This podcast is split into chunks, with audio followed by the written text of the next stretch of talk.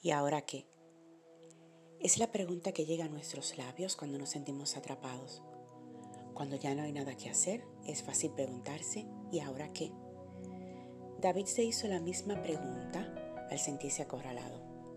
Salomón se preguntó lo mismo tantas veces hasta que no le quedó nada por probar. Quizás Sara se hizo la misma pregunta cuando decidió entregar su criada a su esposo para que procreara. Igual debió pensar Esther cuando supo que su pueblo tenía una orden de exterminación. Jod debió tener un pensamiento parecido en su cabeza cuando padeció aquella difícil prueba. Y ahora, Señor, ¿qué esperanza me queda? Mi esperanza he puesto en ti. Salmos 39:7. Quizás tú también tienes esa pregunta. Ya no puedes hacer nada. Pareciera que todo está perdido y no hay salida. Cada uno de los hombres y mujeres de las escrituras, Dios mismo vino con una respuesta manifiesta que cambió todo el curso de sus vidas. Para ti también Dios tiene una respuesta, una que te dejará maravillado.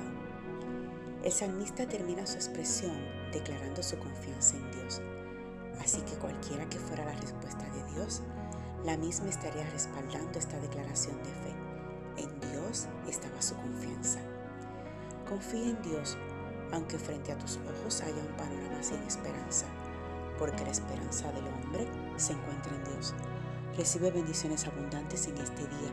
Esta es tu reflexión de Susurro Celestial, una guía devocional diaria para fortalecer tu vida. Síguenos en las redes sociales Facebook e Instagram